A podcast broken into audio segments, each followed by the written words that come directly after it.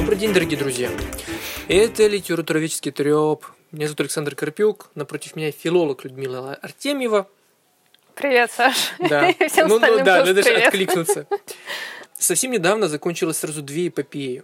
Первая волна накрыла всех после того, как закончилась, закончились «Мстители» наконец-то. Все порыдали, повыходили из кинотеатров, утерли свои слезки, сказали, как все хорошо. Я еще не смотрел, поэтому если ты смотрела, не спойлери. А вторая волна всех накрыла совсем недавно, когда наконец-то закончилась «Игра престолов». «Игры престолов», игра, не знаю уж, я- «Игры престолов». Видишь, я настолько не фанат, что я даже не знаю, как они По-русски игра, а по-английски игры. Окей, хорошо. Вот, они закончились, и если по поводу первых э, я послышал почти восторженные и хорошие там всякие дела, то по поводу вторых отзывы были очень неоднозначные, и очень часто народ ревел белугой скорее от того, что там что-то какая-то хрень начала происходить, вот, что-то непонятное. Ну и, в общем, на фоне всего этого неожиданно Люда предложила мне поговорить о супергероях. То есть, я не знаю, то ли Люду тоже накрыла, то ли она почему-то э, захотела это сделать. В общем, почему ты это решила? Это, я так понимаю, продолжение мифа, да, мифологического Ну, разговора? Отчасти да, но на самом деле мне просто попались интересные книжки на эту тему. То есть, понимаете, у филологов все так всегда почти рандомно происходит. То есть сидит человек, попадается ему книжку, он решит об этом поговорить. Знаешь, как у меня у одного товарища была фраза такая, он ну, даже постарше, чем я, и это тоже молод, но он еще старше. И он говорил, что за дети, все, что не найдут, су- суют в соцсети. Вот. Ну, пошли. Тогда еще лет 10 назад было. Я думала, что ж не найдут суету в рот, потому что так обычно Да, дети себя правильно, ведут. да. Но он, он перефразировал и говорит, слушай, говорит, ну теперь вот любой... Ну, это было 10 лет назад, повторюсь. И мне такое ощущение, что примерно то же самое происходит с дорогими филологами. То есть они находят какую-то идею, они И говорят... суют ее в подкаст. Да, и говорят, давайте поговорим.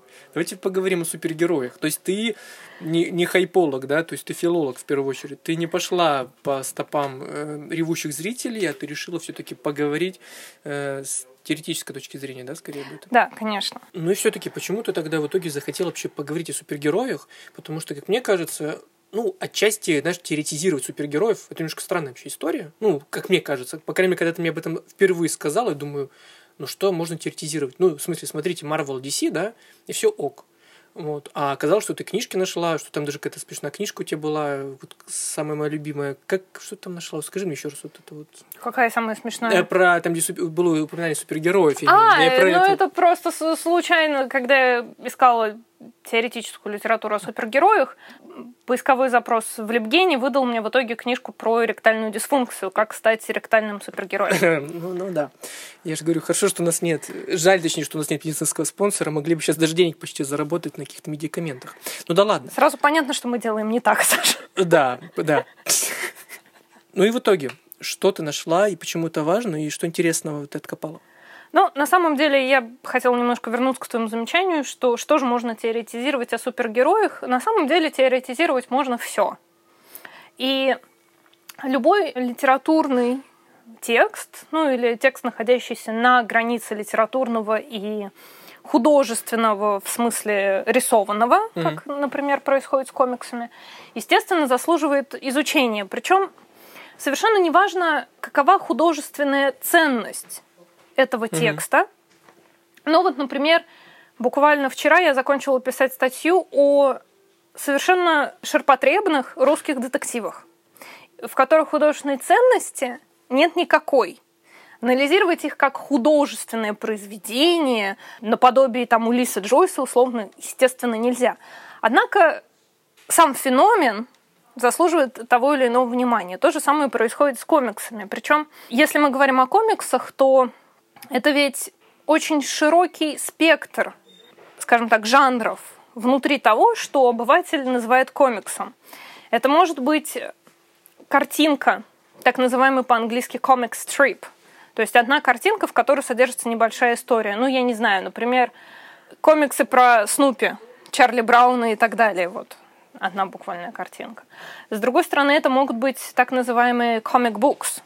То есть это, в общем-то, вот эти вот небольшие книжечки, один выпуск, одна история про Бэтмена, Супермена, Росомаху, Людей Икс и так далее. И также это могут быть графические романы, типа Мсти... не Мстителей, а Хранителей. и многих других, причем графические романы уже совершенно не обязательно о супергероях. Ну да, ну и, собственно, ты знаешь, все знают, что первый графический роман, который получил Пулитцерскую премию, это как раз Маус, Шпигельмана, это отнюдь не про супергероев, это про важное ну, это историческое событие вот, про, про происходящем во время Второй мировой войны, собственно. Вот, поэтому, ну да, не к тому, что я, конечно же, соглашусь с тем, что и комиксы это не всегда про супергероев и все остальное. Вот, да. Да, и поэтому, естественно, можно исследовать абсолютно все, как минимум, как феномен.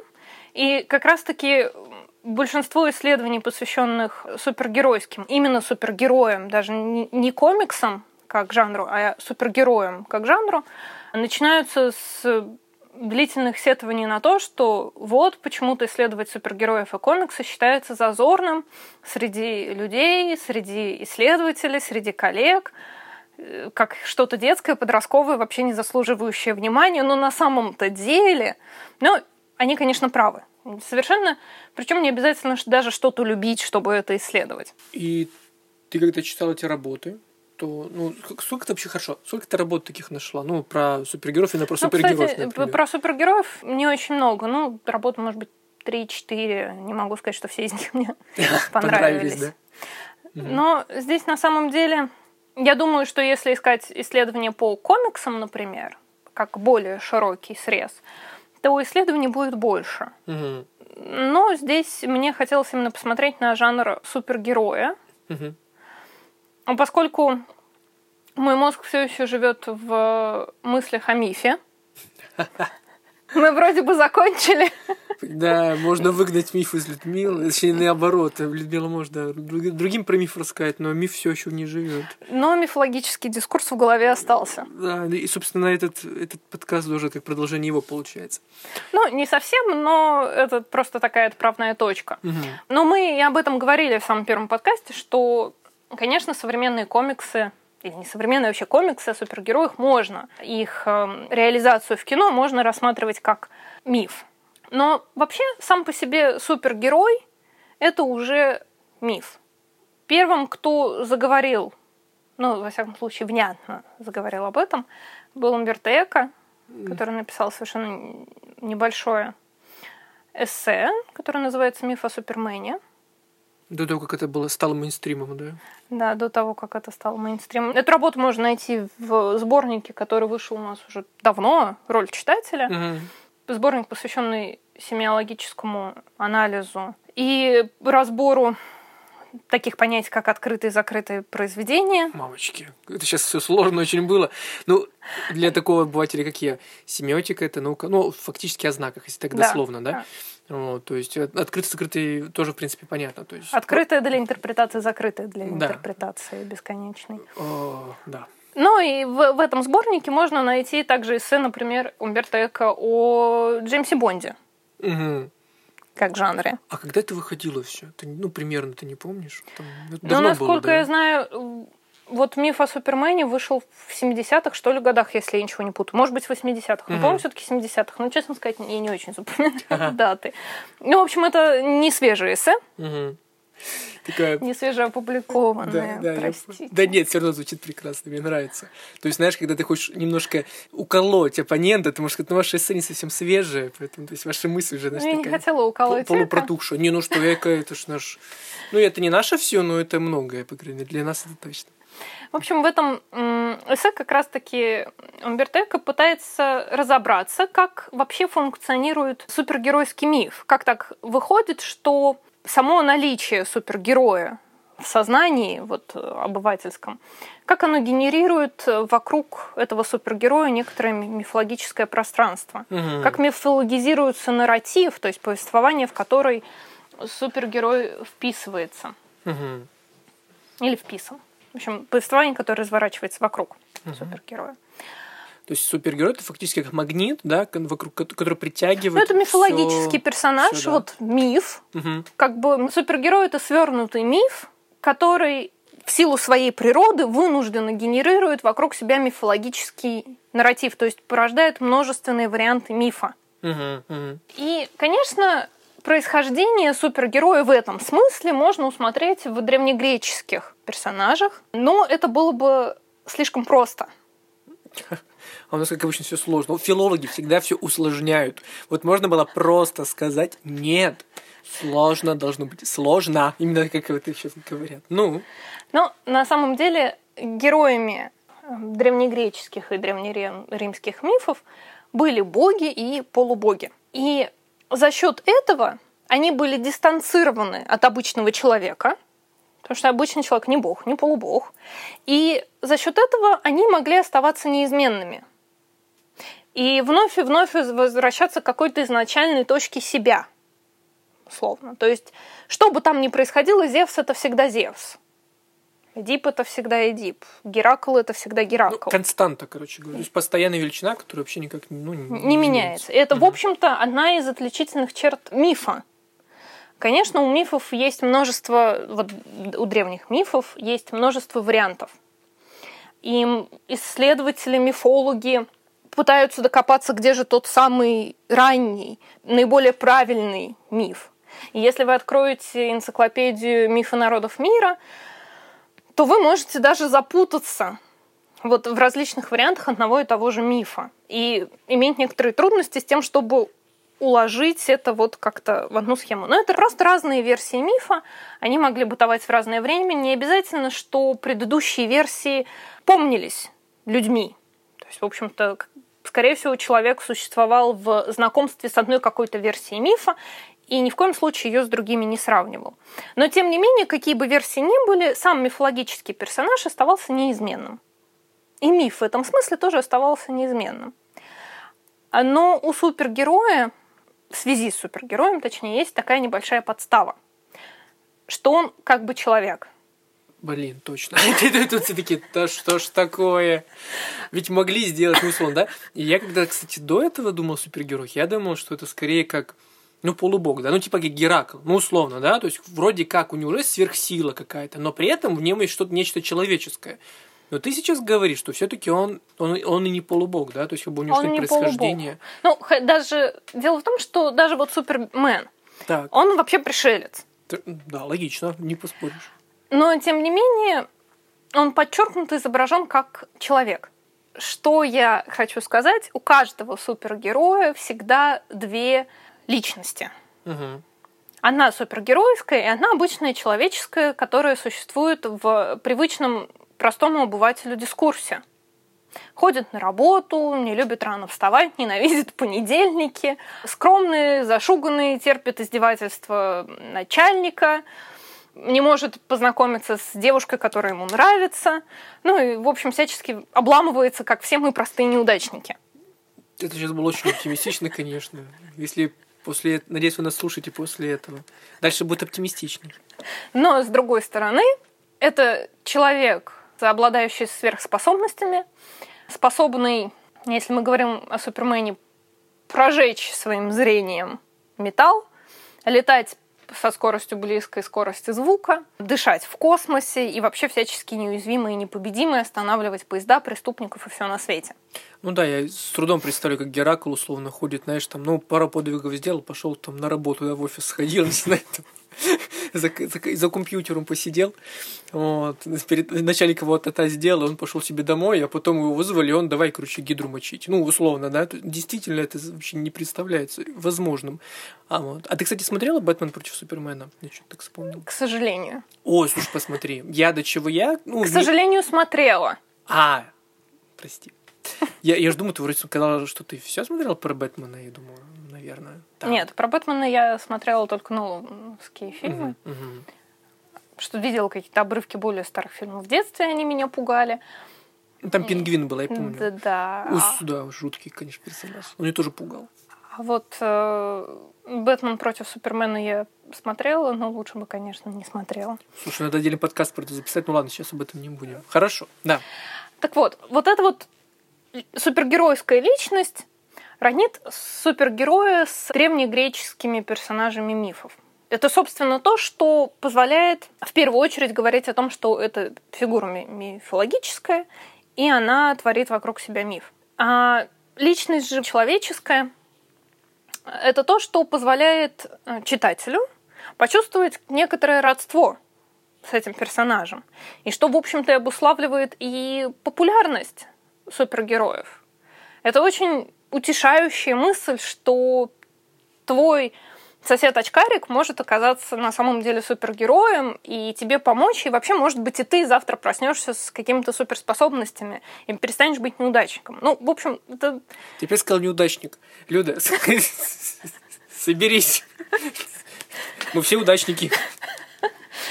Ну, в общем, вдруг ты тоже станешь незаурядным. Молодец.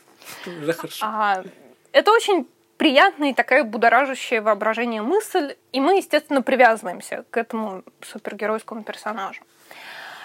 Но проблема в том, как пишет Эко, что ведь та вот личность, которая простая и человеческая у супергероя, она не может быть частью мифа.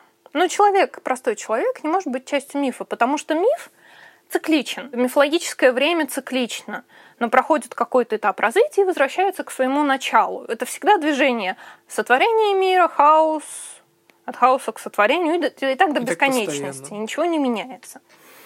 А человек же ли, живет во времени линейном.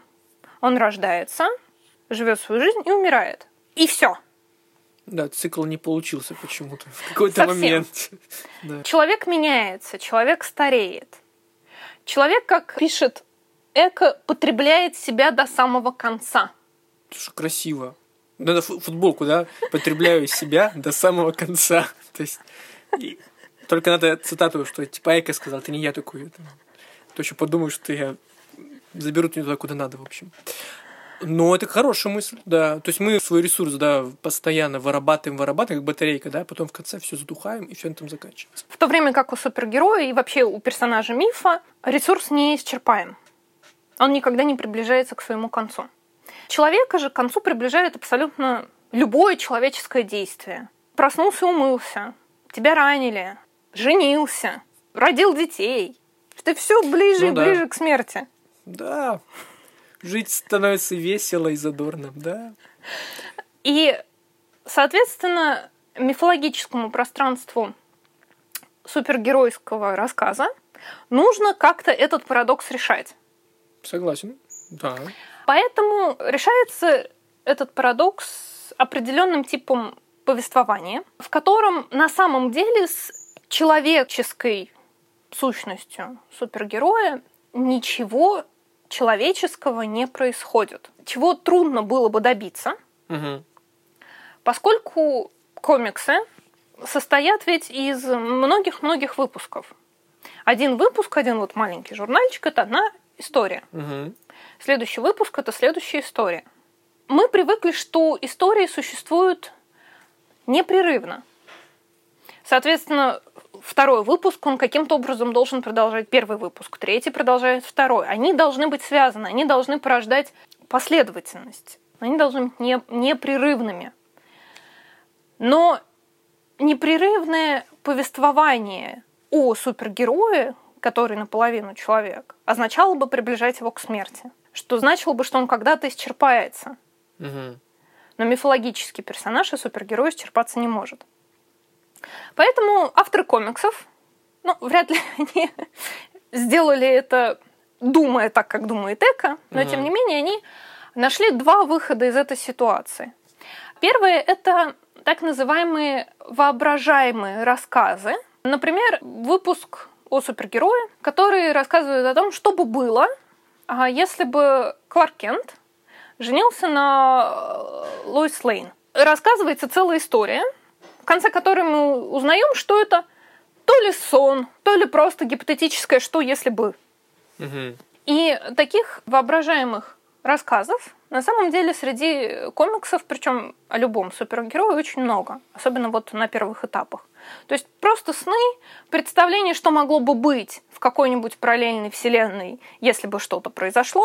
И как раз такие рассказы посвящены чему-то достаточно человеческому, вот типа жениться, влюбиться, встретиться, что-то еще, но потом в конце обязательно будет какая-то пометка, что это было лишь гипотетически. На самом деле этого не произошло, на самом деле супергерой никаким образом к тому, чтобы себя исчерпать, не приблизился. С другой стороны, в комиксах постоянно появляются новые персонажи. Ну, например, Супергерл появляется у Супермена.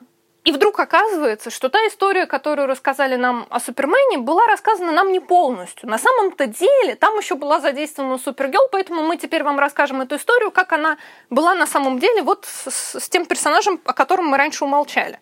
Слушай, ну вообще, кстати, интересно получается, что ну, если в случае с мифом мы знаем всю полноту истории сразу, да, то тут, получается, каждый раз как будут открываться новые двери, из которой вылезают подробности и говорят, а, слушайте, это еще было, а ведь это еще было, а вот, а вот тут еще, а вот так, так. Да, вылезают подробности, но при mm-hmm. этом в рамках уже рассказанной истории. То есть история, mm-hmm. вот сам этот нарратив, само повествование не меняется. Мы знаем, в общем-то, начало и конец этой истории, просто оказывается, там был еще ряд деталей.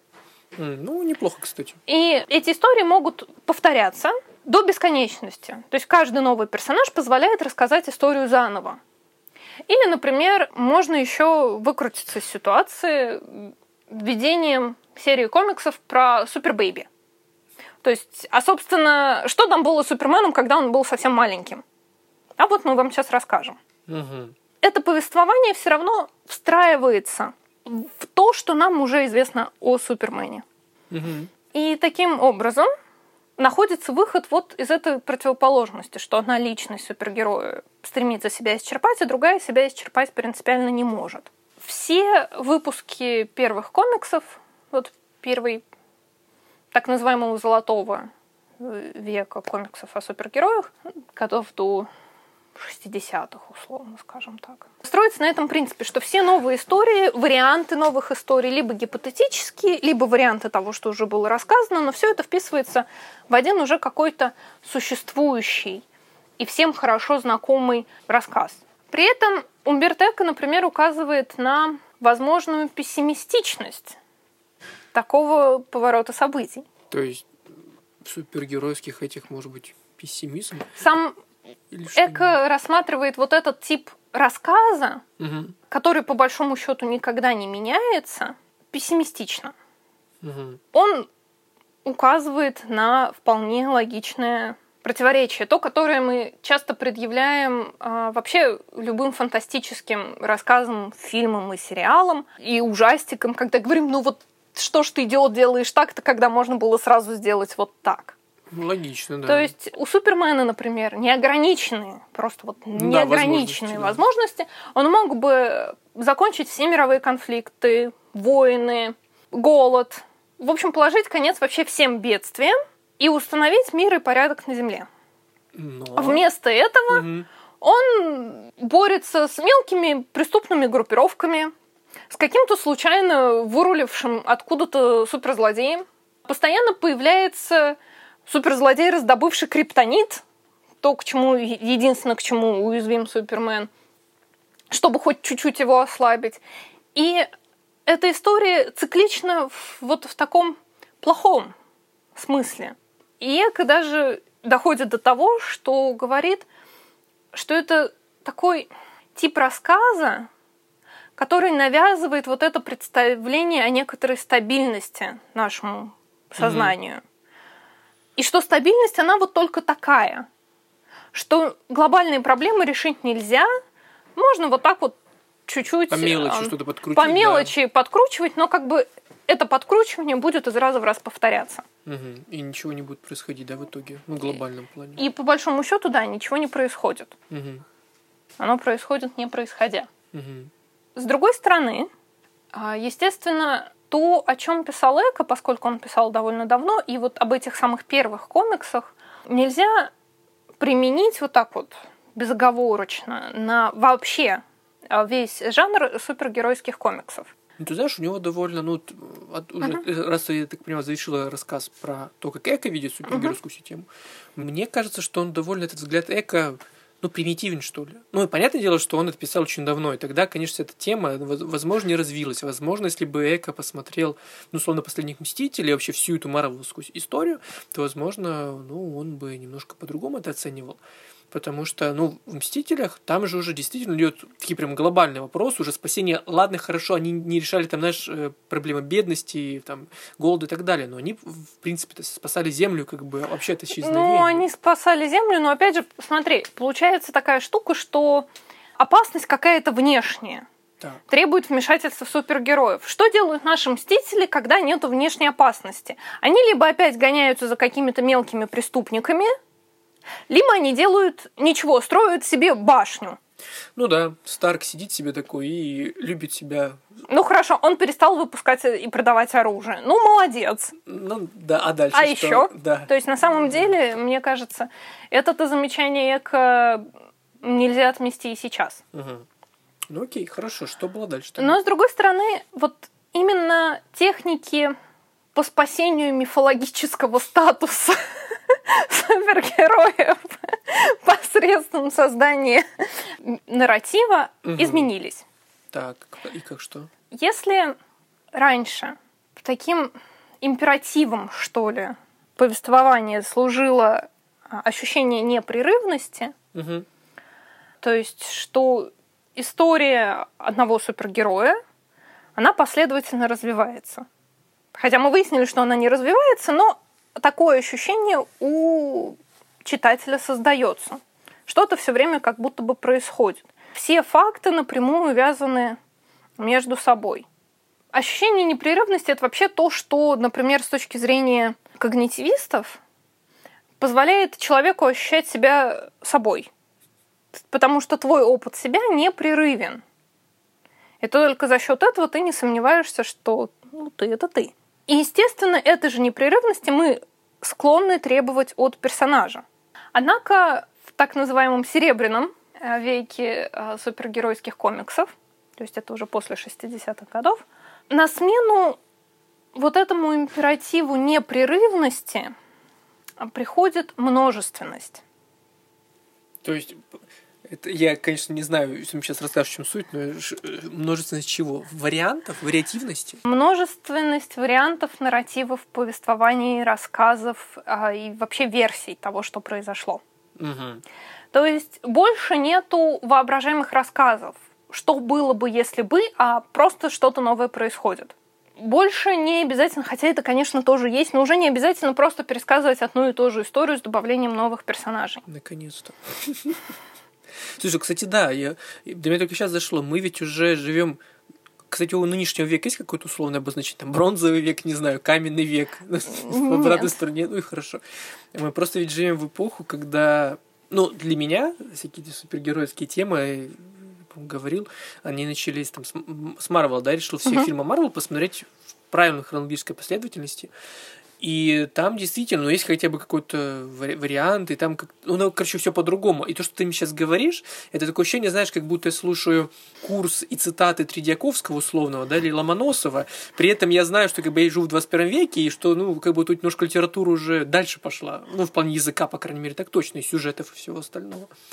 И такое ощущение, вот сейчас я поймал себе на мысли, что это оно и есть. Я просто не мог никак понять, а зачем ты все это объясняешь? Как бы ты уже сейчас все по-другому, но оказалось, что раньше это было вообще очень странно. То есть, типа, у Супермена мог бы быть, например, вот это вот. Но это неправда. То есть, как бы, на самом-то деле, мы знаем, как было все на самом деле. То есть, такие, знаешь, как, типа, есть одна оригинальная версия, все остальное апокрифы. Вокруг этой одной правильной оригинальной Ну, версии. как бы да. Потому Мгм. что нужно вот было сохранять этот мифологический статус, и, а- но при этом удовлетворять читательскую потребность в новизне.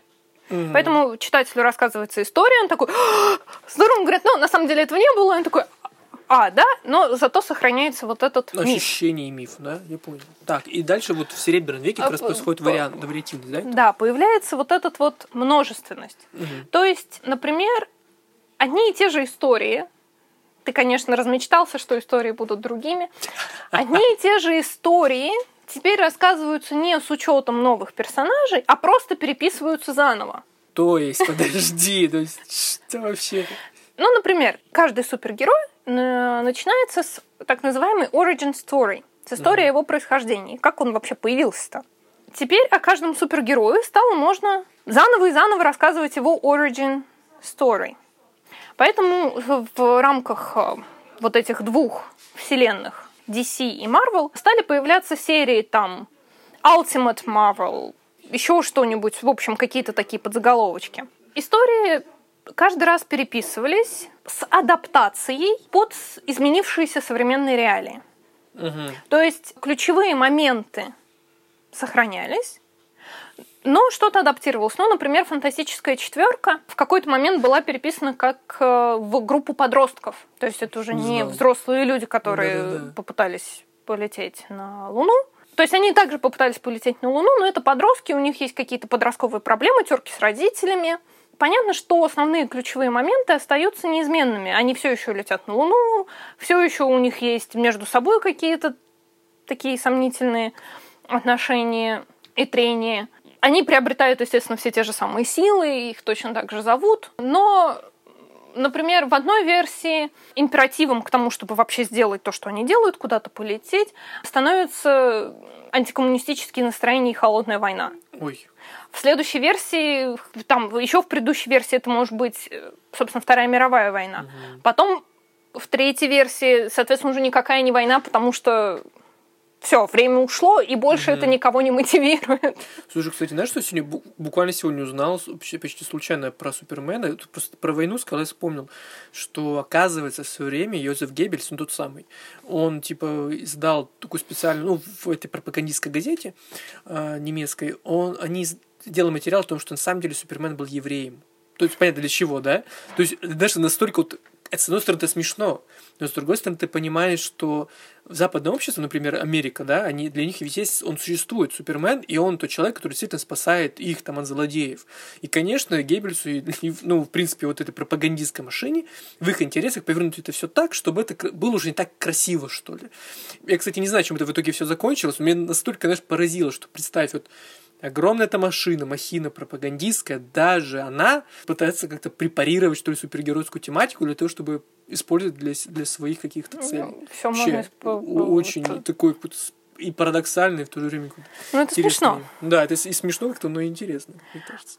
В общем, истории переписываются, чтобы соответствовать новым реалиям, а, читательским ожиданиям, восприятиям, вообще тому, что читателя беспокоит в окружающей его действительности, чтобы казаться как минимум более правдоподобными. Ну, Мгм. потому что если в 2015 году написать историю, том, Что- как на Луну впервые высадились, ну, условно, да. ну, о том, что мы полетели на, на Луну из-за холодной войны, ну, come on. Ну да.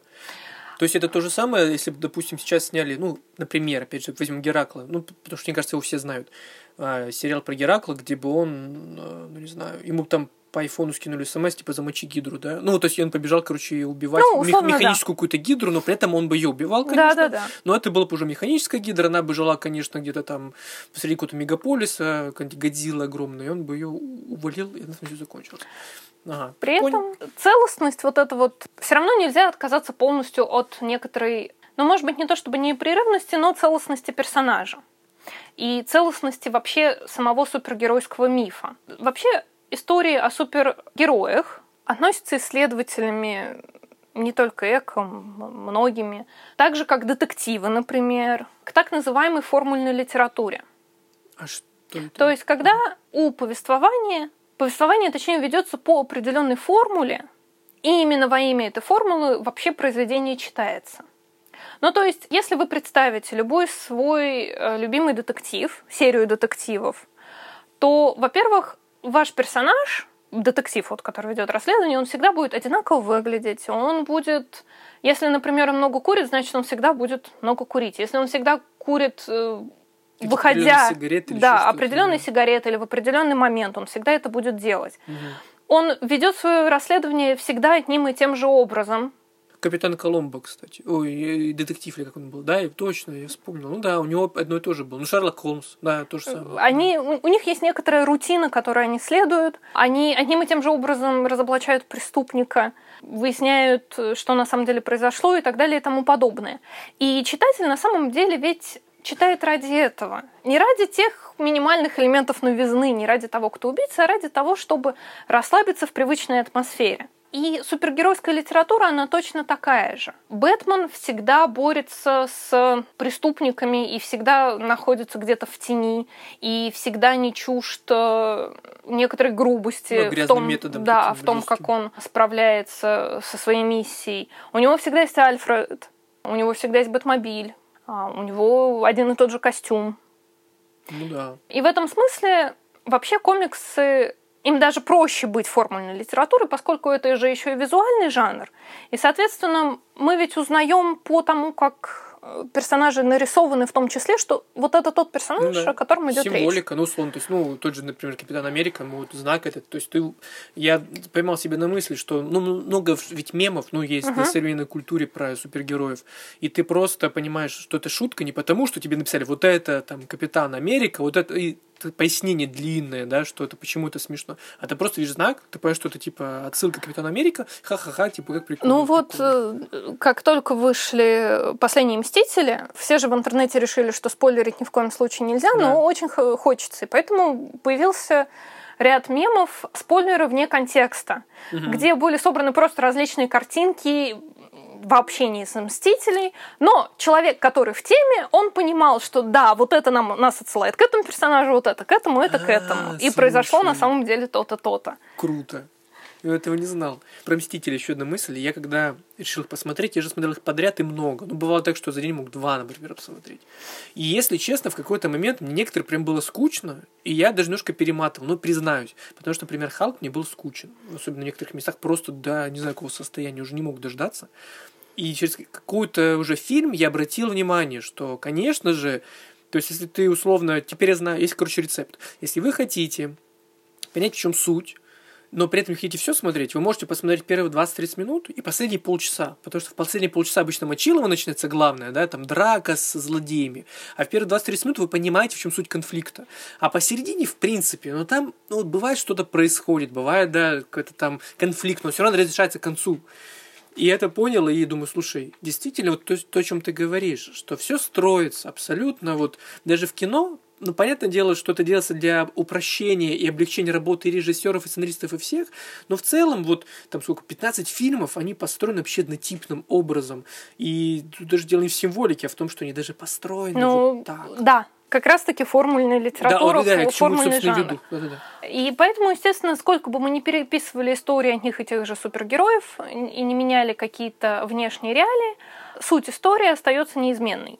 Однако вот эта эра переписывания как раз-таки ознаменовалась еще и тем, что у персонажей могут начать появляться какие-то психологические конфликты, психологические проблемы, которые даже немножечко развиваются э, от выпуска к выпуску, то есть как-то что-то там происходит, добавляется некоторая вариативность.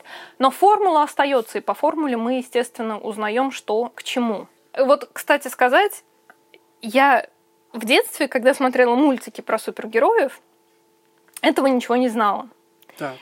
А, и в детстве я очень любила старый, прям вот старый-старый э, мультсериал про Людей Икс, где Росомаха еще бегал в желто-синем костюме. Все были такие грубые, суровые, женщины узкобедрые, но грудастые. Вот, и все Ну такое да. мрачное. Да-да-да. А потом я как-то увидела мультсериал про тех же Людей Икс, но он назывался «Эволюция», и там были на самом деле дети, прям подростки. Мои любимые привычные персонажи были где-то на периферии, выглядели они иначе, все было очень веселенько и миленько, и на первом плане вот, вот были вот эти вот подростковые отношения. Моя первая реакция была, да как так? Ну да, да. За что? Почему? Слушай, ну реально формульная, да, тема. То есть, как бы ты хочешь просто, тебе все равно, в принципе, что там происходит, но ты хочешь увидеть своих старых знакомых, да, друзей, а их нет. Почему они изменили? И главное, там появились какие-то родственники у старых персонажей, о которых я не знала. И мне казалось, ну как это так? Мой канон, вот он канон, Ну да. откуда а это берется? нет. Но на самом деле к тому моменту комиксы уже вполне существовали вот в этой традиции переписывания них и тех же историй заново с какими-то адаптациями под современность. Естественно, такое переписывание породило какое-то бесконечное количество новых вариантов. И что DC, что Marvel попытались как-то выкрутиться из этого. Поэтому было много историй, комиксов и серий, посвященных мультивселенным, которые как-то должны были объяснить, что условно на Земле один вот такая-то линия повествования, на Земле 2 такая-то линия повествования, на Земле 3 такая-то линия повествования. Везде есть э, Супермен, Бэтмен, Железный Человек и так далее. Просто они существуют в параллельных э, друг другу вселенных. Однако для фанатов комиксов это было абсолютно нормально. Они, в общем-то, и без этих пояснений понимали, что происходит. Они как бы помнили все вот эти вот линии. Каждая линия внутри себя, естественно, непрерывна. Она вот как этот первичный комикс Золотого века. Просто этих линий становится очень много. Для новоприбывших читателей комиксов это был небольшой взрыв мозга. Ну, потому да. что ты не знаешь этих историй вообще, а тут у тебя сразу мультивселенные бдыщ. Конфуз. Да. При этом останавливаясь на теме канона и формульности, нельзя, естественно, было, как бы ты ни менял и не переписывал историю, нельзя было изменить формулу персонажа. Ну, например, нельзя было сделать так, что Бэтмен это Бэтмен, но только гей. Радикально, да. Поскольку его ну, суть, скажем так. Его да? традиционная это... ориентация, она была где-то подчеркнута в предыдущих mm. комиксах, в его предыстории. Ну, так или иначе это выявлялось, поэтому нельзя это взять и резко изменить. Можно его сделать подростком, а вот гейм сделать его нельзя. То есть это как предубеждение, что ли, часть личности Ну, да? просто, да, часть личности, менять ее нельзя, это не входит в формулу. Угу. Но, естественно, авторы комиксов нашли другой выход. Появляется очень много персонажей, чьими прототипами выступают причем это абсолютно легко считывается, классические супергерои. То есть появляется, вот я забыла, как его зовут, но, в общем, подобие Бэтмена, но mm-hmm. это совершенно новый супергерой, и вот он как раз гей. Ему можно. Но, понятно, у него своя как бы формула, но она, в общем-то, списана с формулы Бэтмена с какими-то изменениями. И, опять же, у него своя линия повествования дальше идет. Или, например, Суприм – тоже супергерой, очевидно считывающийся с Супермена.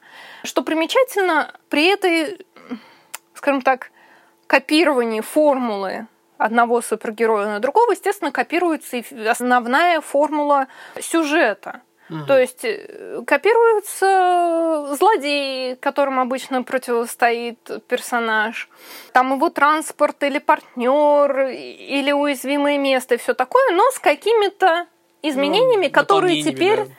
сделать mm. можно, потому что это персонаж новый. Слушай, ну это вообще странно, конечно. То есть получается, что вся супергеройская тема крутится вокруг фактически, ну, условных там пять основных персонажей, да, все остальные это, это вариации. Это как, ну, это как комментарий к чему-то. То есть, ну, условно, как, даже, наверное, как фанатский, что ли, комментарий. То есть, ну, я уверен, что многие фанаты, например, хотели бы видеть Бэтмена чуть другим, но и они не могли этого сделать, ну, в силу, в силу понятных причин. А тут им создают персонажа, который, возможно, понравился, ага, вот этим, этому больше проценту зрителей, чем оригинальный Бэтмен, и они смотрят его. И получается, конечно, немножко скучно. Да нет? То есть это нормально вообще? Ну, фанатам, мне кажется, нормально. Но на самом деле вот эта вот множественность, она порождает определенный запрос на осмысление самой себя. Потому что, во-первых, мало того, что сам комикс существует на стыке э, вот, графического и повествовательного жанров, он же постоянно адаптируется в киноверсии, которые, как можно было заметить, не следуют комиксу дословно. То есть это не то, чтобы один ну, например, фильм Марвел следует одному какому-то выпуску комиксов. Они же переосмысливают это все заново, порождая новые, новые, новые версии. Ну и кроме того, когда мы, например, переписываем какую-то историю вот сами, пишем, пишем, пишем, я не знаю, пишем эссе, решили переписать, у нас не сохраняется черновик. У нас в итоге есть какая-то финальная версия, которую мы считаем хорошей и законченной. Или, например, когда писатели пишут свои произведения, у них, конечно, черновики остаются, есть целая наука текстология, которая, собственно, изучает происхождение текста и как он пришел к финальной версии себя. Прослеживается некоторая эволюция этого текста или его жанра, но тем не менее, легко узнается, какой текст финальный. И все признают, вот это финальная версия. Остальное как бы недотекст. А комиксы сколько ты не переписывай истории, стереть из памяти читателей, уничтожить выпуски, кино и так далее просто нельзя. Поэтому все вот эти пересмотренные версии вынуждены сосуществовать, и финальной, единственно правильной версии не существует. Причем ее не существует не как финальный, единственно верный, потому что обязательно будет что-то еще переписано, так и нельзя найти самую раннюю версию, как вот э, мифологи пытаются найти самый старый миф, самую старую версию мифа, и сказать, что вот это правильное. То есть как бы они все равнозначны и равноценны. Вот это и подразумевается под множественностью, которая приходит на смену непрерывности.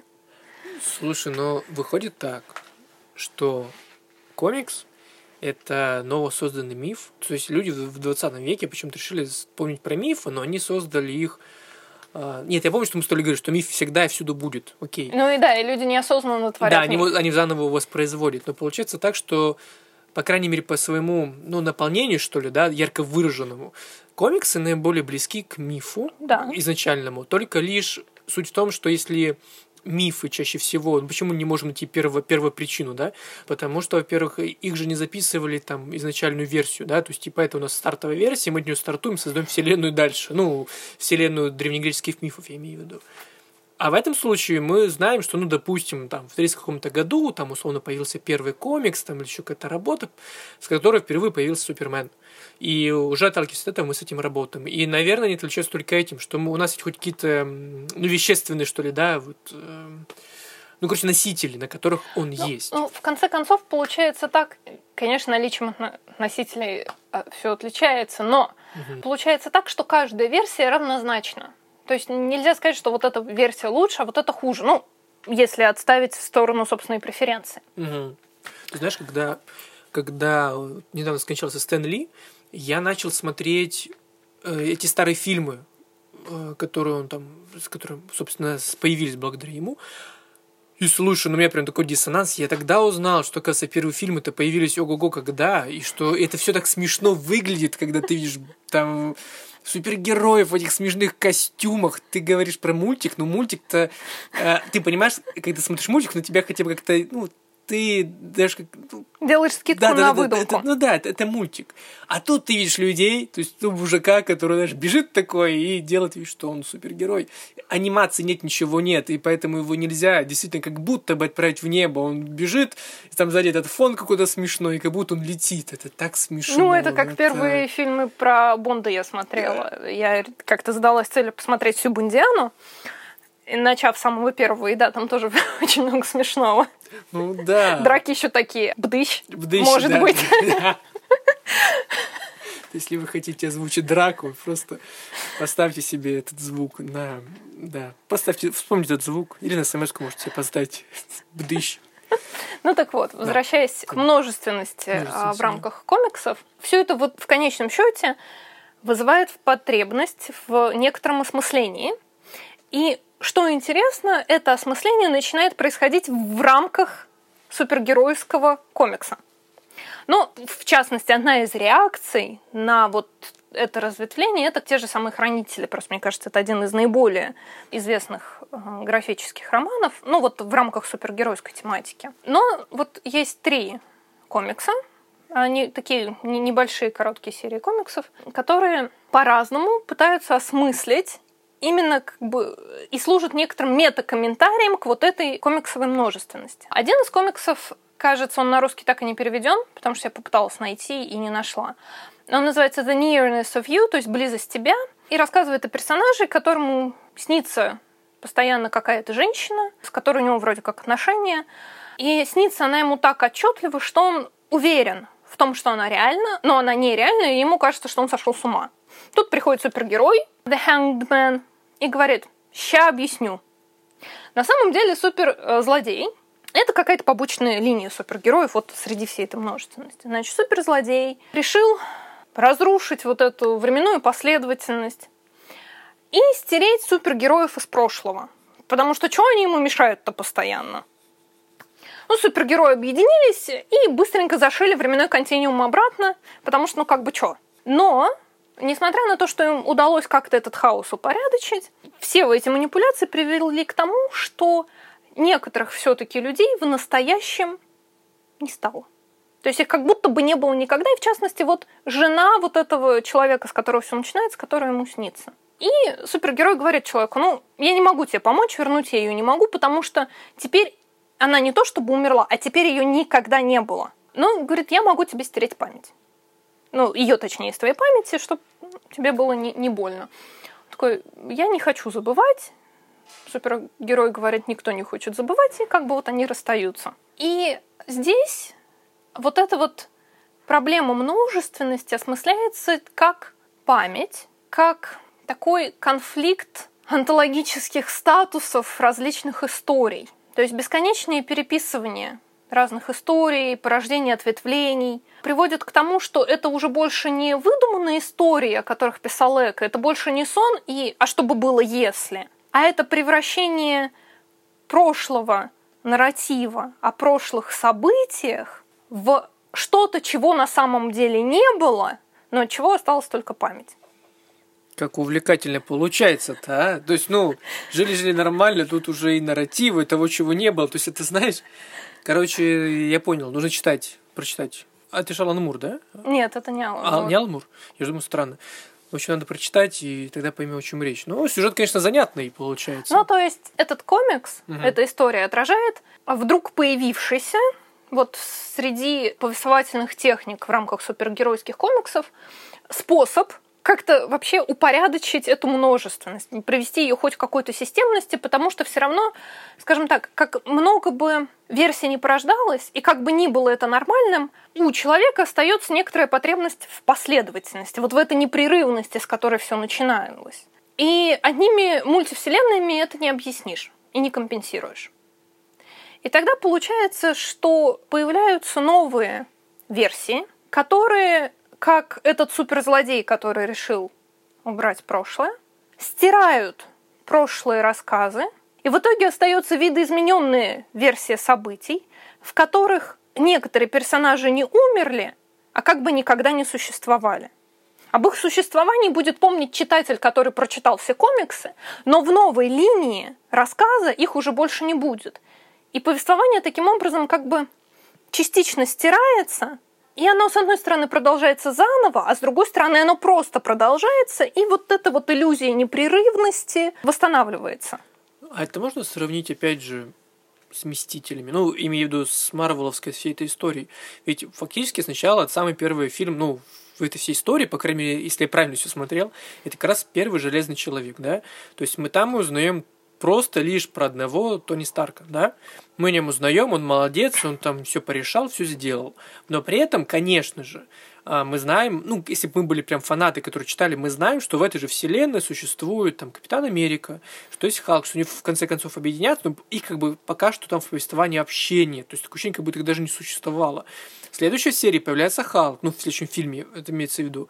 Мы узнаем про существование Халка. Ну, это затем... то, о чем ты говоришь, это как раз золотой век комиксов, то, о чем писал Эко. Это все-таки оно, да? Да, вот одна и та же история, но угу. с добавлением новых персонажей.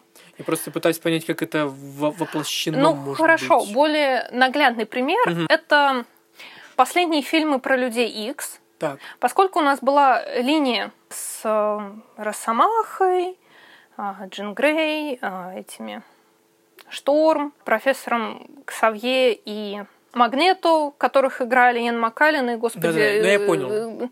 Ну, как его зовут? Слушай, его, я актеров его друга, партнера-то вот этого да. вот в общем, вот два этих прекрасных да. британца, шла, шла, шла эта линия, и последним фильмом в этой линии были «Дни минувшего будущего». Я, кстати, помню, не смотрел, ну ладно. Где, чтобы исправить тот кошмар, который вдруг на всех обрушился, Росомаха должен отправиться в прошлое и там как-то все нарулить. И когда он возвращается, он видит действительность не той, которую он ее знал. Нарулил в прошлом, короче. Ну, то есть он как бы все спас, все хорошо, но он таким образом и возвращается куда-то, где его никогда как Уже бы не, не было. было. То есть вот, ну, более наглядно это получается так. И понятно, что вот этот комикс «Близость тебя», он как раз это попытка мета-комментария к таким вот махинациям в рамках супергеройского комикса. Понятно, что для персонажа, который помнит о своей жене, она была. Но повествовательная структура говорит, не было. И, естественно, это рождает конфликт, это рождает парадокс. Точно так же, как читатель помнит все выпуски, словно, ну или большую часть, а ему тут говорят, на самом деле все, что ты помнишь, этого не было, потому что мы тут как бы похимичили, и у нас теперь другая линия событий, извини. Другой попыткой метакомментария, наглядный, с несколько другой техникой, является комикс, серия тоже небольшая комиксов, Planetary, тоже на русский, кажется, не переведенная. На самом деле, Planetary называется группка супергероев, вот тоже каких-то таких побочных в рамках других линий. Но это вообще прилагательный, планетный. В общем, Planetary. Их собирает один человек и дает им такую необычную миссию. проводить раскопки. Проводя раскопки, они обнаруживают все жанровые предшественники жанру супергеройского комикса. Ну да, я понял. То есть, короче, да, я так. То есть что? детективы, мистика, ужасы. Собственно, вот эти вот смешные серии коротких картинок, таких мини-комиксов про очень сильных людей, которые именно были выстроены как комичные. Там, например, персонаж мог у него вся миссия в этих нескольких картинках заключалась в том, чтобы поднять человека, который сидит в машине, до десятого условного этажа, чтобы он там с девушкой своей поговорил. Ну, вот такого плана. В общем, они откапывают всех-всех-всех-всех предшественников, все первые версии супергероев, первые комиксы, все-все-все-все-все-все на свете. И у них есть противники, четверка, которая как бы отсылает нас к фантастической четверке, потому что в некотором смысле именно с фантастической четверки вот этого серебряного века началось постоянное переписывание всех-всех-всех историй. И четверка пытается не дать Planetary раскопать всех предшественников. То есть в данном случае вот это вот осмысление множественности происходит через некоторое стремление сохранить память. То есть память важна, и мы помним во всем объеме всех, кто здесь был и как это существовало, и ни, ни, ничто не забыто, никто не забыт. Мне кажется, не филологи были, если честно. Ну, серьезно, чисто филологическая ж работа. Смотри, они, короче, берут этот и давай составлять учебник по тому жанровая специфика. Это же прям звучит же, понятно, что мы ищем, значит, жанры. Том пора мы филологи, и мы, короче, откапываем их, откапываем, откапываем. Вот видите, вот где, кажется, это да, началась-то с мифа, ну, например, да, с мифа начинается, а потом вот это шло, а потом-то детективы были, а потом уже и вот всякие ужастики, и вот мы такая доплыли до фантастических комиксов. Причем, что интересно, здесь, если появляются какие-то старые персонажи, угу. то они нарисованы в стиле того времени, когда они впервые появились. То есть вот к какому времени нас отсылают, в том стиле выполнен рисунок слеза ностальгии. То есть это просто на многих уровнях начинает вот э, считываться как такое, извините за тавтологию, многоуровневое mm-hmm. повествование. То есть вот как эволюция, собственно, как мы вообще до этого дошли. Ты знаешь, я вспомнил вот ты это все говоришь про эти два подхода, и я вспомнил как раз о недавно вышедшем на русском языке романе Лораны Бине, который называется «Седьмая функция языка». Там, где, собственно, по сюжету детектив, там, где убивают Ролана Барта, и среди подозреваемых там Дорида, в общем, вот вся вот... Да-да-да, я слышала. Да, и это просто, знаешь, вот настолько... Вот это прям какая-то полу... Ну, это очень похоже на то, что ты сейчас рассказываешь, потому что получается, что мы как бы воспроизводим еще какой-то странный сюжет, которого фактически, как бы, ну, во-первых, его не было, а во-вторых, то есть там каким-то образом присутствуют, конечно же, все те же философы, все те же действующие лица, такая супергеройская, короче, какая-то вообще тема получается. Но, как говорят, я не читал еще, но я хочу очень прочитать. Обалденный детектив, который, собственно, в описании э, на, в одном СМИ как раз и говорится, который рассмешит любого филолога. Потому, почему? Да потому что там обыгрываются все вот эти вот ну, то, что сейчас говорил, да, жанровая специфика, там, философия, постструктурализм, структурализм, все, что было, в общем, культурного, умного в 20 веке. Ну, в общем, этот подход сводится к тому, и миссия Planetary в том, чтобы все сохранить, чтобы ничто не было забыто и стерто. Но есть и третий подход. Слушай, думал их два. Ладно, хорошо. Еще один опыт такого мета-комментария. И здесь уже автором, в частности, выступает Алан Мур. Это комикс, который называется The Story of the Year. История года. Главный герой там э, супергерой Суприм. И это который находит себя вдруг оказывается в моменте нарративного переосмысления. Я, я, у меня сейчас нет бро, бровок, бровей домиком. У меня скорее брови просто улетели куда-то на затылок, потому что когда Людмила начинает изъясняться так, то мне хочется обрадоваться тому, что есть такие умные, образованные люди. Но сейчас, конечно, надо объяснить, что все это значит. Вот, давай. Суприм вследствие травмы теряет память, очнутся, среди еще трех версий себя, которые существовали в других комиксах, в других вот линиях. Их же было много. Угу. Он такой, как- как-то надо с этим быть. Он отправляется в Лимп, где всем заправляет еще один Суприм, такой супер-пупер, не, впиша... не вписавшийся в... ни в какие а, версии.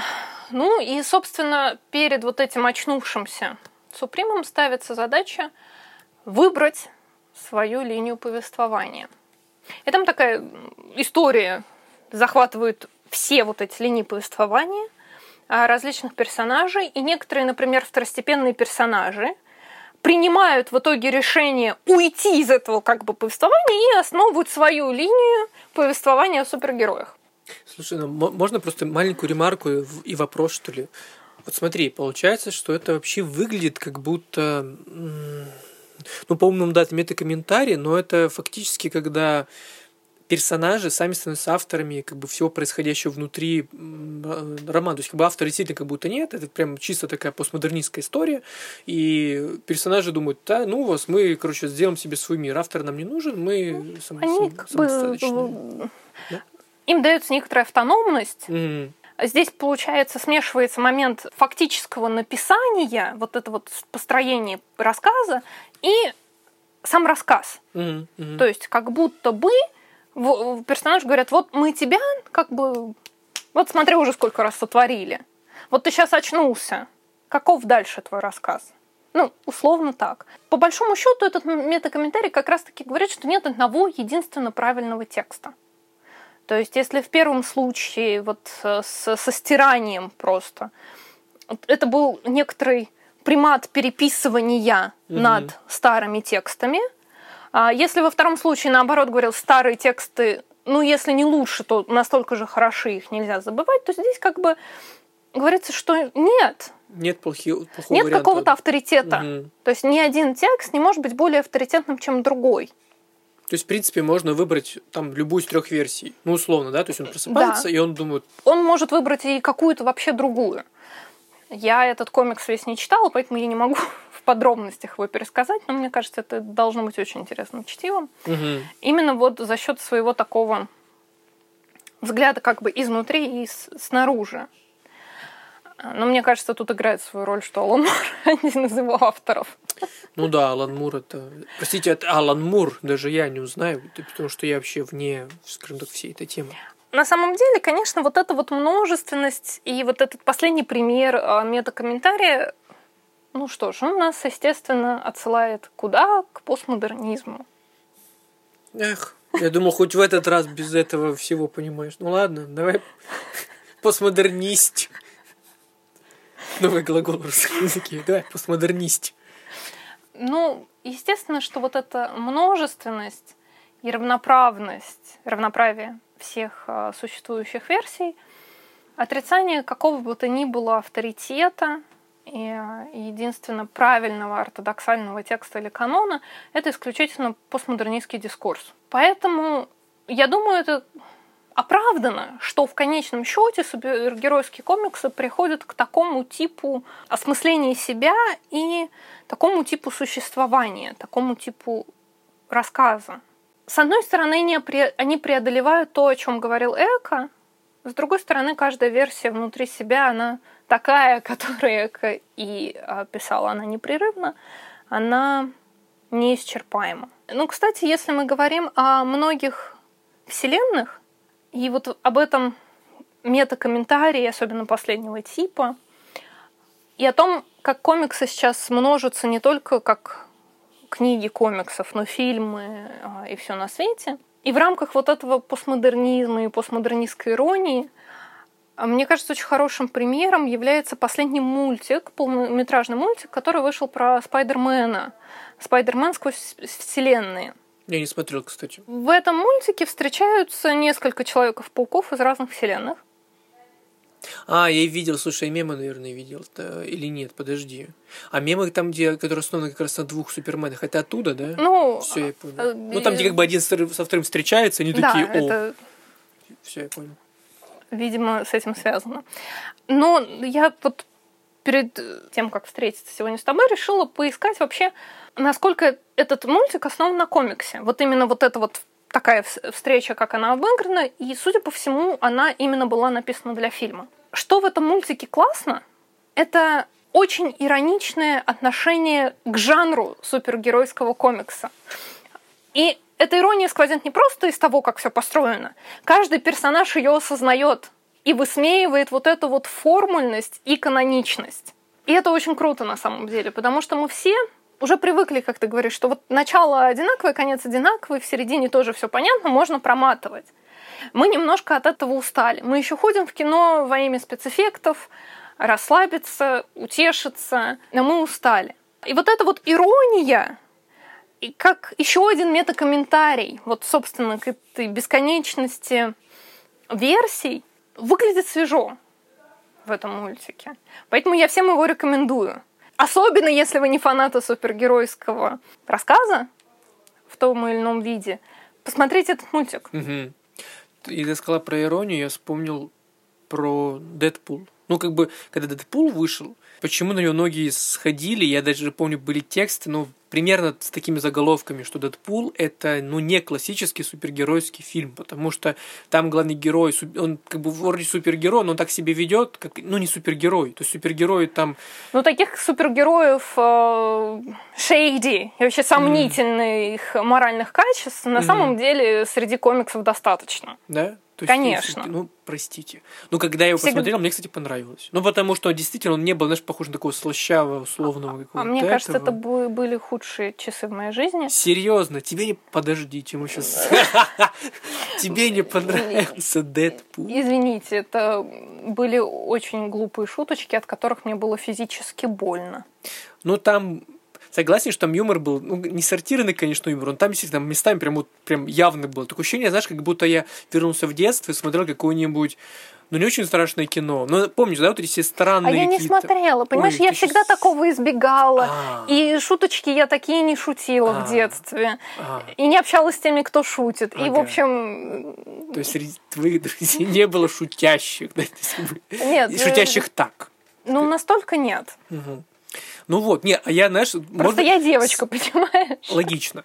Ну, знаешь, может быть, кстати, мне сейчас осенило, возможно, как раз именно поэтому Дэдпул многим понравился, потому что это, знаешь, такая отсылка в детство, когда вот эти дурные какие-то шутки, причем, кстати, многие из них я вообще не любил, но почему-то, когда я смотрел Дэдпул, то ну, наверное, он, да, он срезонировал, потому что он не был похож на обычный супергеройский фильм, короче говоря. Ну, это самый, наверное, дешевый трюк, когда ты берешь главного героя и делаешь его вообще не супергеройским. Ну, по речи, по истории. Ну, чувак, простите, там, он не, не был супергероем-то изначально, он просто как бы облажался и попал в очень неприятную ситуацию, и потом он им стал по неволе. Ну, вот. извини меня, происхождение почти всех супергероев на этом построено. Я тут на самом деле немножечко поэкспериментирую, или, ой, ладно, экспериментируйте, я тут рядом постою, я прошел мимо паука и опа, я, оказывается, супергерой. Они все так происходят, и вариантов, основанных на классических супергероев, которые менее добрые, менее моральные, менее там замечательные,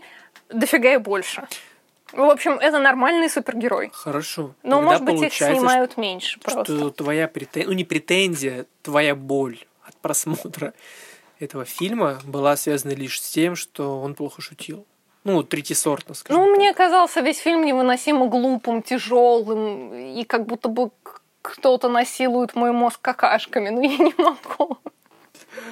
А мне показалось, что это просто Степ. Ну, это правда выглядело как Степ над супергеройской, в принципе, тематикой. Ну, хорошо. Ну, видишь, вот у меня было такое восприятие. Ну, скорее. может быть. Например, все дети, которых мне вот доводится учить, они в восторге от Дэдпула.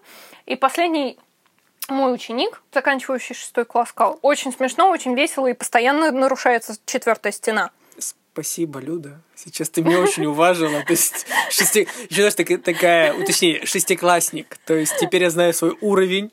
Мой Но уровень. я это да. сказала, чтобы подчеркнуть значимость, что человек обратил внимание на то, что постоянно... Нет, я понял про четвертую. Да, да, да, да, да. да. Нет, ну что ребенок шестиклассник, да, это сказал. Но в контексте разговора тоже звучало, знаешь, то есть... Саш, прости. Да, ладно, да, я... Все хорошо. И вот как раз-таки, да, ведь э, это, возможно, показатель не про уровень шуток, во-первых, дети, они ведь знакомятся с комиксами и вообще фильмами уже в другом контексте. То есть, например, те а, супергеройские фильмы, которые мы начинали когда-то смотреть и можем воспринимать как плюс-минус каноничные, они не видели. Например, ведь в том же духе, на самом деле, постоянных переписываний комиксов существует то, что постоянно переснимаются старые фильмы. Если модна тема с феминизмом, то, конечно же, у нас будут женщины-охотники за привидениями, женщины-мошенники, женщины-подружки Оушена и все нас, ну, только там не Оушена, а что-то другого. Ну, в общем, а фильмы то те же самые. Та же самая история, рассказанная в других реалиях, но сохраняющая те же формулы. И дело в том, что те фильмы, за которые мы так болеем и говорим, их ни в коем случае нельзя переснимать, дети не видели. Они видят новое кино, и оно им очень нравится. Они ни с чем его не сравнивают. И, естественно, если это кино сразу появляется в более таком стебливом оформлении, они это и начинают воспринимать как норму.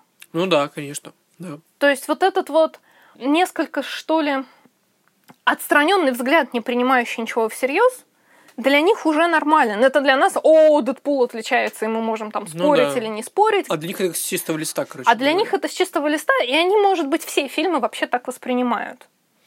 Ну да, да, иногда неплохо стирать память, правда? Ну, как бы, чтобы... У кого, слушай, ну, такое часто говорят, это банальная мысль.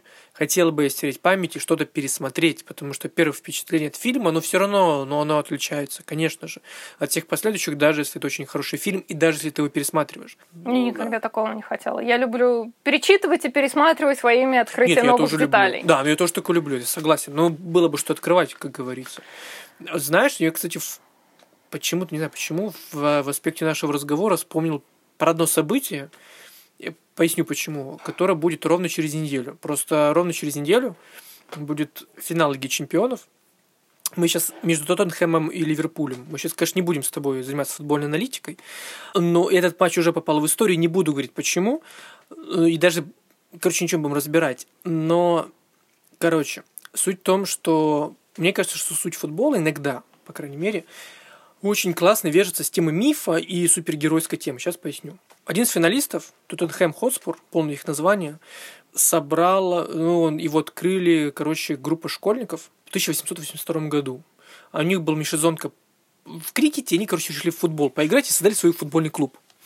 Чтобы создать свой футбольный клуб, они придумали название. Название отсылается, кстати, я думаю, тебе тут тоже приятно, к шекспировской пьесе Генрих IV. Я не читал Генрих IV, но, как утверждают, там был э, персонаж, у которого была как раз кличка Хотспур, ну, сорви голова. Это mm-hmm. был Генри Генри. Га... Ну, у него был Гарри Хотспур, а так он был Генри Перси, по-моему. Был такой персонаж в Генрихе IV, ты не помнишь? Ты читал? Я читал, но настолько я не помню. Как? Ну, я ладно. давно читала. Ну, допустим. Ну, я, я вообще не читал. Ну, хорошо, окей. Вот. Таким образом, они взяли этого Хотспура, потом придумали мифологию, потом они добавили туда петуха, потому что оказалось, что... Ну, на эмблему клуба, потому что оказалось, что этот Хотспур, он любил петушиные бои. И в итоге что мы получаем на выходе? На выходе мы получаем, ну, во-первых, футбол как таковой, любой вид спорта, современный, массовый. Это такая, ну, мини-вселенная, типа того. То есть там есть свои супергерои, да, ну, условные. Даже когда каждый год вручают лучшему игроку э, больше всего забитым по забитым голам, он получает золотую бутсу, так называемую. Ну, в любом смысле, золотая. И это мне тоже, знаешь, отсылает какой-то какой-то, не знаю, этой э, мифологической теме, связанной с золотом, со статуями, с чем-то таким, знаешь, ну, тем, что, короче, увековечивает. Вот, и получается так, что даже в спорте есть постоянный миф, какие-то супергерои, свои любимые клубы, своя символика, свои герои. И это, знаешь, вот многие говорят, что, ну, короче, что спорт это такая чисто коммерческая история, но мне кажется, не только коммерческая в том-то и дело, потому что если бы это была чисто воды коммерция, и не было вообще никакой истории какого-то своего мифологенного мира, у каждого клуба есть своя история, какие-то свои там основатели, у нас истории противостояния есть классических, то есть типа один клуб ярое там топит против второго клуба, в российском футболе это тоже есть, Спартак против ЦСКА, вот, например. Человек, короче говоря, перенес миф, в конце 19 века в массовый в спорт, в принципе, спорт э, профессиональный появился фактически там в нормальном виде в 20 веке, в 21 веке уже даже. Вот, но при этом вот эта вся история, она остается с нами. Ну, и... я, конечно, не знаю, при чем тут супергерои, но Здра... то, о чем ты говоришь, Здрасте. это как раз-таки, в частности, мифологии Барта, где он показывает, угу. как вот какие-то элементы нашей повседневной жизни на самом деле подвергаются угу. мифологизации, скажем так, и начинают угу. действительно функционировать как мифы. Но я думаю, структура условного спортивного мифа, о котором ты говоришь, угу. она все-таки отличается от структуры супергеройского мифа, да, потому что само строение рассказа, оно, естественно, другое. И, в общем-то, спортсмену не нужно рассказывать. Ну, то есть ему не нужно выстраивать этот А. нарратив и историю, понимаешь? Понимаю. Ну, То есть, э, конечно, можно сказать, я думаю, что какой-то клуб, каждый, точнее, клуб, он как свой собственный миф, у него есть некоторое происхождение, Да, у него есть да. стандартные враги. Мгм. Ну, футболисту, короче говоря, не нужно эту историю знать, чтобы играть и существовать как таковому. Ну, нам не важна история как бы отдельно, каждого отдельного футболиста, как один меняет другого. Мы говорим о клубах. Мгм. Могут быть отдельные суперспортсмены, но в целом замени всех футболистов на таких же хороших, клуб-то останется клубом, и твои эмоции связаны в основном с клубом, Мгм. а не с Ну, человеком. у болельщика, да. В то время как все-таки в супергеройской истории мы следим за неразвивающимся развитием человека, даже с суперспособностями. Мгм. То есть вот в этом разница. Человек и супергерой, и персонаж, он всегда вписан вот в этот рассказ собственной жизни. У клуба как такового этого нет. Есть новые победы, есть старые победы, но по большому счету, я думаю, это не влияет на тот образ, такой вот Ну да, он константа, идеальный образ он, он остается. клуба, который есть. Поэтому в этом смысле они не похожи. Ну да, меняется тактическое оснащение, ну, условно, то есть меняется подход к спорту как таковому, потому что, ну да, в современном футболе превалирует уже математика больше. Не знаю, смотрел ты фильм этот «Человек, который изменил все» с Брэдом Питтом, там, не не там просто он играет э, менеджера бейсбольного клуба, который, собственно, действительно изменил всю историю бейсбола и спорта за счет того, что он просто на первое место поставил статистику, а не личность спортсмена, потому что ну сама ты видишь, я думаю, даже до тебя все равно доносится эхо каких-то знаменитых имен знаменитых футболистов, и понятное дело, что это чисто декоммерция. Ну, потому что люди видят образ, а не статистику. Они видят его лицо, они видят ну, нечто другое. А вот, собственно, этот менеджер бейсбольного клуба, он впервые начал применять математику и статистику для того, чтобы как- как-то повлиять на развитие спорта. Ему это, кстати, удалось. Он был как раз фактически, если бы не его рисовали как супергерой, он был бы, не знаю, супергерой с калькулятором или не, знаю, или который бы выбрасывал какие-то страшные цифры, которые бы повергали всех его противников вот, с пьедестала. Да, смотрите, если долго говорить с человеком о литературе, он заговорит с вами о футболе. Э, Нет, я, слушай, да я просто вспомнил об этом, потому что, во-первых, ровно через неделю, кстати, когда будет подкаст, возможно, мы узнаем победителя. Слушай, ну это прям унижение сейчас было. И просто я подумал, что ну, это действительно миф. Но я смотрю, я слежу периодически за какой-то футбольной аналитикой, зачем-то, и понимаю, что любой клуб это такой, это условный клан, который живет по своим законам, понимаешь, по своей символике, своей истории, у них есть какие-то песни, кричалки. Ну да, конечно, этот клубб не изменяется по канонам возможно, Ну, у него просто нет темы. на- нарратива. Да, да, да. Он, он, он действительно статичен в этом смысле. Надо предложить какому-нибудь футбольному функционеру создать, создать свой нарратив. Что в конце концов? Придумайте что-то свое. Будьте первым клубом, и тогда мы сможем с чистой совестью говорить, что вы так или иначе относитесь к супергеройской тематике. Ну, ну, супергерои же много денег зарабатывают. Ну, имею в виду А футболисты нет. Да, я, кстати, да, мне была фраза, что один с миллионеров, ну или почти всегда один с миллионеров, с одной стороны и с другой стороны бегают и играют в футбол. Удивительная, кстати, история, до чего мы дошли. Так, у тебя есть что добавить по супергероям, пока мы... Я еще что-нибудь не вспомнил. Про рыбалку, там, про охоту, не знаю. Я боюсь, я рассказала все, что Ты хотела. боишься? Это же замечательно.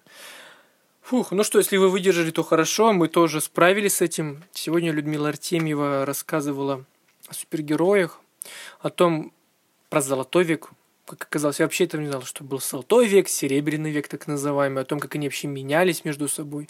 После этого, конечно, лично мне хочется прочитать, прочитать комиксы, именно прочитать.